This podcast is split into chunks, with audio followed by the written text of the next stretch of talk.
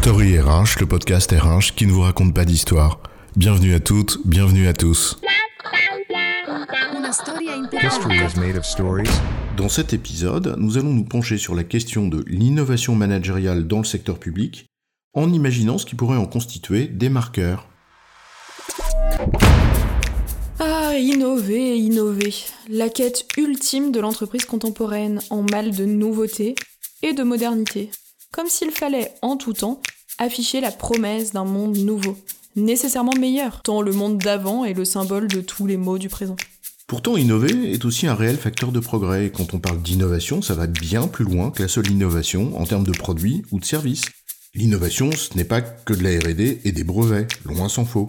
Oui, c'est aussi dans les manières de travailler, pour trouver de nouvelles sources d'efficacité collective, par exemple. Et c'est donc aussi une question de management. C'est la raison pour laquelle l'innovation managériale est un centre d'intérêt, dans le secteur public en particulier, comme ailleurs en général. Mais si elle est aussi importante que ça, qu'est-ce qui peut nous faire dire que telle ou telle évolution est une innovation managériale ou pas?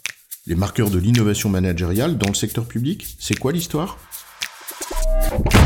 Pour donner une perspective au sujet, commençons d'abord en nous interrogeant sur les raisons pour lesquelles cette forme d'innovation fait l'objet d'un intérêt particulier, notamment dans les organismes publics et parapublics. Au fond, les enjeux de transformation qui animent les entreprises s'inscrivent dans une logique simple. Comment faire preuve d'une meilleure capacité d'adaptation collective tout en préservant la productivité? Secteur concurrentiel, privé, public, toute organisation soumise à des contraintes a cette double exigence de productivité et d'agilité. Cela nous renvoie à cette image d'organisation silotée, processée à outrance, cloisonnée, au mode de fonctionnement où le sens aigu de la hiérarchie, de la conformité et de la rigidité prédomine, et qu'on aimerait assouplir. Et les organisations publiques n'y échappent pas plus que les grandes bureaucraties que la compliance des groupes cotés peut produire. Elles en sont d'ailleurs conscientes et ici et là tentent des expérimentations pour faire évoluer leur mode de fonctionnement, leur culture, leur façon de faire. Le management prenant alors une place centrale. Tiens, en témoigne par exemple en Belgique la sécurité sociale belge en l'occurrence et le ministère des Transports qui ont expérimenté les préceptes de l'entreprise libérée. On ne va pas épiloguer ici sur le sujet de l'entreprise libérée ou sur le Chief Happiness Officer, mais ce sont des illustrations. En France aussi d'ailleurs, de nombreuses institutions publiques ou de délégations de services publics, comme la sécurité sociale par exemple, se transforment.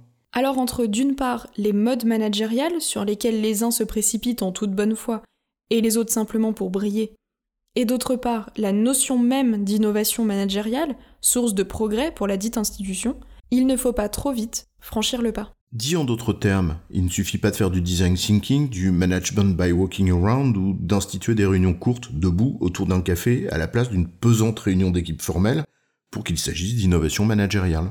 Par conséquent, les marqueurs des véritables innovations managériales sont à chercher du côté des résultats produits bien plus que dans le recours à une quelconque nouvelle méthode tendance. La profusion des pseudo-nouveautés managériales qu'on trouve ici ou là constitue en effet bien plus un marqueur de la course à l'image de celles et ceux qui s'en targuent que celui d'une évolution réelle de la culture et des pratiques managériales. En vérité, les évolutions culturelles sont souvent longues et silencieuses, ou étouffées lorsqu'elles dérangent les positions établies. Ce qui pose une question. Comment alors identifier des marqueurs de ce qui œuvre en silence ou de ce qui est volontairement occulté, si ce n'est en s'intéressant à des signaux faibles quant aux effets produits. On peut néanmoins en suggérer quelques-uns pour les organisations publiques, pour illustrer le propos. Puisqu'au fond on parle ici d'évolution culturelle, peut-être faudrait-il en effet chercher du côté des représentations, des attitudes et des façons de faire des agents, comme par exemple des agents qui s'identifieraient et se présenteraient par leur fonction ou par leur rôle, mais pas par leur statut. Ah oui, j'en connais, tu leur demandes Bonjour, vous faites quoi? Et ils te répondent par euh, Bonjour, je suis catégorie A. Euh, so what? Ou alors ils te disent euh, Bonjour, professeur bidule ou docteur machin. Enchanté, moi c'est May. Bref, plus de rôles, plus de fonctions, que de statut serait un signe, oui. Mais il y en a certainement plein d'autres. On pourrait les chercher par exemple du côté de la RH aussi. Tu veux dire par exemple des agents qui seraient reconnus pour leurs compétences, leur engagement et leur performance, mais pas uniquement pour leur ancienneté? On peut chercher aussi du côté du management, justement. Avec des agents à qui une véritable délégation managériale aurait été faite pour qu'ils puissent faire preuve d'initiative et d'autonomie?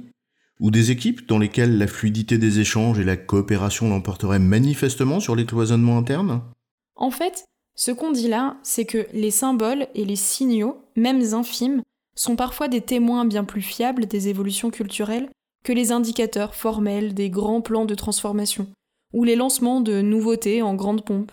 Et le sujet est suffisamment complexe et compliqué pour qu'on laisse faire les expérimentations sincères qui œuvrent à faire avancer les choses dans l'intérêt du bien commun, plutôt qu'à chercher à tout prix à mettre en valeur les péripéties de celles et ceux qui cherchent justement à se mettre en valeur.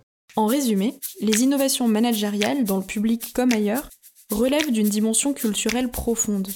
Il est par conséquent difficile de définir des marqueurs objectifs, si ce n'est en cherchant du côté des symboles et des résultats. J'ai bon chef? Oui, tu as bon, mais on va pas en faire toute une histoire. Story RH, le podcast RH qui ne vous raconte pas d'histoire. Retrouvez tous les épisodes sur storyrh.fr.